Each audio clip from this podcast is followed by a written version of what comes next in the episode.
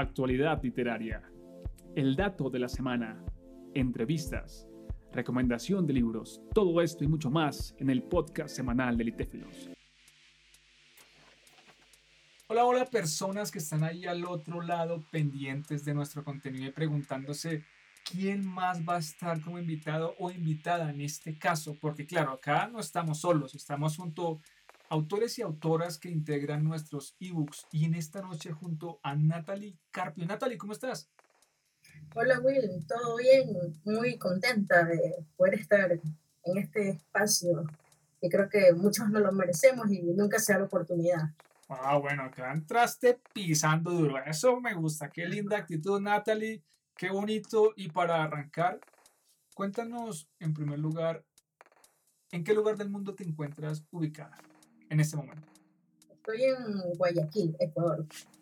Saludos hasta Ecuador, Guayaquil, hasta allá que llegue el saludo y la señal del Itefilos. Bueno, Natalie. ¿Natalie o Natalie? Como...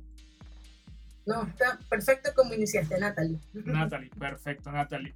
Cuéntanos un poco de los inicios tuyos, el acercamiento a la literatura, sobre todo a la lectura. ¿Cómo fue ese proceso, por favor?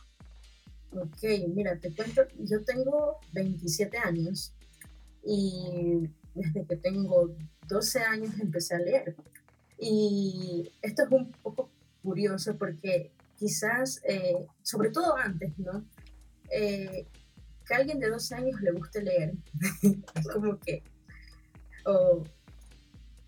tú eres muy apartado, muy, muy diferente. O sea, muy malo que lo digan, pero que te tachen de raro por leer. ok, no. O sea, para mí, en cambio, raro tú que no leas. Comprendo. Eso lo pensaba yo, porque eh, la gente decía, ¿por qué lees? Y yo me siempre digo, ¿por qué no? porque leer es un mundo espectacular.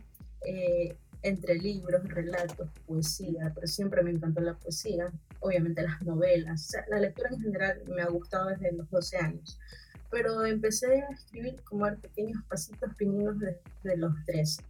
Entonces yo siempre estaba en clases, estaba en colegio, escuela, y yo en mi cuaderno de borrador, cuando no teníamos nada que hacer, en la parte de atrás, escribía. Entonces eh, me iba súper que bien en, literatura. Entonces yo era la preferida de la profesora, era como que, y estas oraciones, y estas dice que, eh, Carpio, tú ya acabaste, obvio, acabé, puedes mostrarlas a tus compañeros, no sé qué. Y creo que eh, el leer enriquece mucho también a la hora de escribir, porque uno va aprendiendo de lo que va leyendo, incluso de lo que va sintiendo, porque eh, cuando te reflejas con ciertos autores, o quizás eres muy honesto y tú, tú eres como que mm, me gustaría escribir como tal persona. Aunque obviamente cada quien va teniendo su esencia en el camino porque vas aprendiendo, todo esto es aprender, ¿no? Y, y de sentir, creo que es de sentir mucho, eh, más allá de algo técnico. Cuando llegas a alguien es wow, magnífico. Y a veces uno no se lo espera, pero sucede.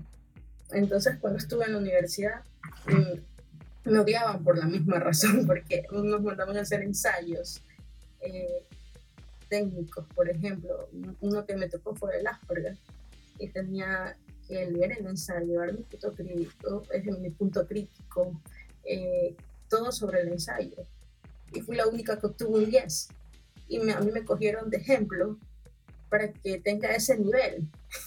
y todos me querían matar, porque era ¿cómo escribiste eso? O sea, no, nosotros no podemos, tenemos tres, dos, uno, el, mayor que seguía a mí era el cinco. Y, y, bueno, primero te quieren matar y después no tiene más opción a decir, nos puedes prestar para guiarnos. Claro. Entonces, esto, esto de la literatura, de, escribir, de leer, eh, me ha acompañado en cada paso porque desde pequeña lo hago. Entonces, ha sido una experiencia magnífica porque mm, un día pasas de leer, otro día pasas a escribir, otro día pasas a editar, entonces eh, eh, te das cuenta cuando llegas a ese punto de que o sea, lo hacías por placer, pero se convierte en algo que es tuyo, algo en parte, parte de ti que después muestras a los demás. Pues mira, me parece interesante que desde el momento inicial, 12 años, contaste te sentías como un poco rara, un poco diferente por el gusto a la lectura inicialmente. Creo que esa sensación de eh, excluido, excluida, de que eres como medio rara, entre comillas, te permitía seguir alimentando pues esa pasión de, de leer, de leer. Y mira dónde estás ahora, que la lectura es como que en algunos casos, no siempre como que te va embarazando para luego dar a luz escrituras de muchas maneras. Y sucedió en tu caso, ahora continúas, curioso lo que cuentas del ensayo que te tomaban como ejemplo, que al principio te odiaban y luego es como, hey, préstame la tarea o el trabajo, eso, eso es muy curioso. Y bueno, para ti el poema que nos compartiste, eh, ¿qué significa? Es decir, claro, un poema que hace parte de la convocatoria, que es elegido, por supuesto, pero me refiero más para ti, es decir, significa como no, mira, significa esta persona, significa este momento, significa esta emoción. Cuéntanos un poco, por favor. El poema de Carlos eh, lo titulé Antes y Después. Más que pensar en una persona, eh, me lo he escrito a mí mismo. Okay. Pero si tú lo lees, eh, también puedes pensar, ah, no, se lo escribió a alguien. y a mí me encanta mucho jugar con eso, porque me encanta que alguien diga soy yo, o me encanta que alguien diga eh, soy yo, pero con alguien. O sea, siempre me gusta eh, que lo puedan interpretar a su manera y tenga ese poder de ser compartido también. Entonces, cuando escribí antes y después, he recordado un poco que antes no me jugaba tanto. A, lo mejor cuando estamos pequeños no nos jugamos tanto. somos más libres y pero cuando vamos creciendo eh, nos vamos dando cuenta que tenemos quizás ciertos vacíos o que personas externas a nosotros eh, tienen cosas eh, que nosotros aún no. Por ejemplo, yo no me he casado, no tengo hijos, no pareja, soy un alma libre. Entonces, eso antes no, no me ha afectado. Ahora no digo que me afecten, sino que ahora cuando uno está más grande escucha más los comentarios como que eh, ando, pero o, lo típico, se te va el tren, o, o ya puedes tener un hijo, ya esto, ya lo otro. Entonces en el poema expreso un poco eso, o sea, cómo me sentía antes, cómo me siento un poco en ese momento y cómo se siente después, porque quizás antes estaba súper que bien, como, soy un alma libre, pero ahora quizás es como que, y si alguien tiene razón y si más hace falta vivir ciertas experiencias porque, bueno, igual uno aprende las experiencias de otras, pero cuando uno las vive, un mega poder súper diferente. Claro. cambia totalmente todo. Es, es, es, en sí eso. Es muy eh, como ambiguo lo que propones y por eso mismo es interesante, porque el antes, pensarnos como antes es pensarnos en una Natalie que ya no existe, ¿sí? porque somos muchas versiones, vamos construyéndonos. Y después sigue siendo tú, pero como que hay otras partes. Exacto, exacto. Entonces cuando hablas de antes y después, también veo que hay un lugar de nostalgia, lo que fui, lo libre que fui, la añoranza de la niñez, de esos lugares que recorrí sin las cadenas y el después se percibe un poco como que sientes la rigidez de la que no eras consciente antes la rigidez de muchas cadenas heredadas, impuestas, sociales, familiares, bueno, todo esto. Y eso es un ejercicio que no todo el mundo no solo propone, sino que se sienta a realizar y considero importante realizar este ejercicio. Ahora, teniendo presente el, poema que nos cuentas y el contexto que le das, uh, ¿qué le dirías a un joven que está en, ese, en esa transición? Es decir, en ese lugar de aceptar que ya no es el mismo o la misma y que si quiere puede hacer algo para percibirse de una manera diferente. ¿A qué me refiero? En ocasiones nos quedamos en el si pudiera quedarme en el pasado, pero ¿por qué me pasó? ¿Por qué crecí? ¿Pero por qué? ¿Qué le dirías a esta persona que está en esa transición de decir, no sé qué hacer, me gustaría ser quién era antes, pero mira lo que soy ahora, soy un adulto, ¿por qué no puede seguir siendo niño? Si está en esa transición, en ese conflicto, ¿tú qué le dirías? Bueno, eh, creo que a veces incluso personas mucho mayores se encuentran en ese proceso de redescubrirse o, de, saber un poco más quiénes eran, quiénes son o quiénes quieren ser. Y antes y después está también el punto clave escrito de, de, la soledad, porque muchas veces pensamos en todas estas cosas cuando estamos solos, en un ambiente melancólico o incluso cuando estamos alegres, porque hay una parte en que dice como que eh, estoy alegre escuchando música y de repente me pongo a llorar, un poco en contexto. Entonces, si alguien es joven y está en todo este proceso, cuando hablo antes y un después, eh, abordo muchas preguntas, pero nunca digo que me arrepiento o no quiero, porque lo que me hizo antes es lo que soy ahora y lo que estoy haciendo ahora es lo que me va a hacer me va a hacer crecer o ser mejor persona más adelante.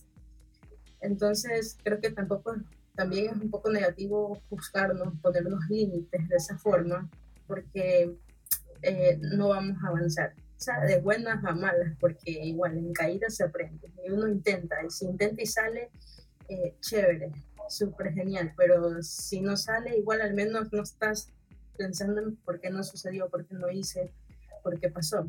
Entonces, no, a yo le diría a alguien que, aunque suene cliché a lo mejor, eh, vivir está bien, eh, no darle vuelta tanto a las cosas, porque lo, importante es aprender y cuando vas aprendiendo y te das cuenta, porque muchas veces aprendes y no te das cuenta y juzgas, pero cuando te das cuenta que estás aprendiendo, eh, ahí lo tienes, desde ese punto puedes avanzar. Percibo que el poema y lo que tú recién nos comentas propone un lugar de reconciliación, un lugar de decir, ok, ok, sí, sí, sí, no voy a juzgarme porque lo que hice y lo que fui eh, pertenecía a un contexto, a una construcción y lo que soy ahora tiene otros factores y la reconciliación pues es completamente saludable. Entre el antes y el después, eh, no juzgar sino reconciliar, liberador y completamente, como dije recién, saludable. Así que genial la invitación que, que nos compartes, Natalie. Y para ir cerrando, Natalie, ¿qué tal viviste la convocatoria? Cuéntanos, ¿participaste? Bueno, ¿qué tal te sentiste? ¿Cómo percibiste todo, por favor? Eh, en realidad, esto es algo chistoso porque, o sea, yo me inscribí, eh, o sea, vi el día de inscripción y toda la fecha eh, y se me, se me olvidó. O sea, escribí, el poema fue escrito especialmente para la convocatoria sea, tenía muchas cosas antes, pero quería buscarle el punto este del tema que era la soledad. Y, y me acordé creo que dos, tres horas antes de que se cerrara. Dios. era, oh por Dios, dejando todo el último. No, lo que sucede es que, esto es bonito contarlo, pero en esa misma semana eh, era el lanzamiento de mi primer poemario en la Casa de la Cultura de Guayaquil. Y, bien. Entonces, se me olvidó por completo porque estaba entre promos, eh, gracias a Dios, eh, a las oportunidades y a ese ser de antes que lo logró ahora, este, tuve este, promoción en radios de, eh, del evento. Entonces, yo era como, yo tenía algo que hacer con escribir, lo tenía pendiente desarrollando y no me acuerdo qué era. Y justo ahí apareció una publicación tuya y digo, ah, ah, era esto. Entonces busqué el Word ahí y lo, y lo completé porque ya lo tenía un poco desarrollado igual, pero no lo había enviado. Entonces yo dije, no, ya no entro. Ya no entro porque siento, siento que, o sea, le puse mi alma, pero fue muy al apuro. Y, y de repente creo que a la siguiente semana, fue un sábado, llegó la notificación de que habíamos entrado y me pareció súper genial porque siempre estoy pendiente como que eh, cuando concurso, envío algo, de si lo logré, pero estaba tan ocupada que lo olvidé completamente. Pero verlo ahí fue una alegría tremenda. Incluso en una de mis promociones nombré que hace poco eh, había entrado en, en, el concurso que íbamos a hacer parte del libro. Eh, te nombré a ti, nombré al soy famoso, soy famoso, gracias. sí, entonces fueron, fueron muy nombrados por acá. Y, y no, súper genial la experiencia. Y aparte que esto eh, te lo agradezco mucho aquí, ya que te tengo presente, eh, esto nos ayuda sobre todo como al momento, no sé, de, de, la oportunidad y cada uno, creo que los que escriben, su sueño igual es al menos tener algo en físico, publicar eh, porque es genial poder decir, ah, no, yo participé eh, con tales personas, me dieron esta oportunidad, porque es como un currículum como escritor. Y eso me pareció súper genial porque te pude nombrar en mi promoción.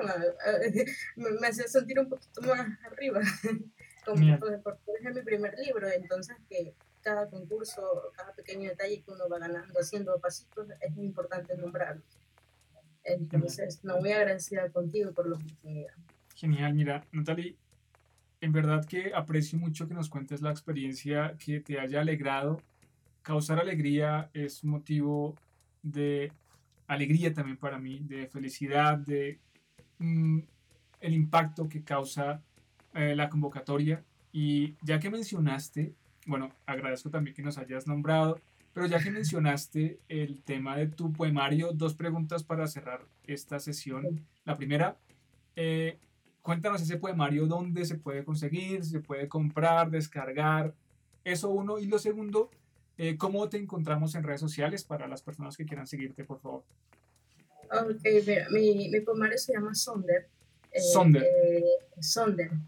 Es una palabra alemana, pero en resumen, poniéndolo en español, es como la experiencia que tienes conviviendo con tu, tu, entorno, cómo te afecta a ti o cómo les afecta a los demás. Entonces, el poemario está basado en mucha mi experiencia, mi vida, los poemas. Entonces, por eso este nombre. Y el libro, eh, está, estoy bajo el sello editorial Ediciones Luna Nueva. Es, va a estar en Colombia en las tiendas online de dos librerías eh, todo eso ahorita me lo están notificando porque fue pasito a pasito. Entonces, eh, igual todo esto yo lo estoy publicando en mis redes sociales y aquí va tu, la respuesta a tu segunda pregunta. Y en redes sociales estoy como I'm Natalie CG, IM-Natalie CG. Eh, o, o, me buscan directo como Natalie Carpio, igual ahí aparezco. Y en el Facebook de, misma, de la misma forma, Natalie Carpio González. Entonces, igual a, las personas que van a estar escuchando de Colombia o de, otros países, ciudades, ahí van a poder encontrar en redes sociales los lugares, librerías, puntos exactos donde los pueden encontrar.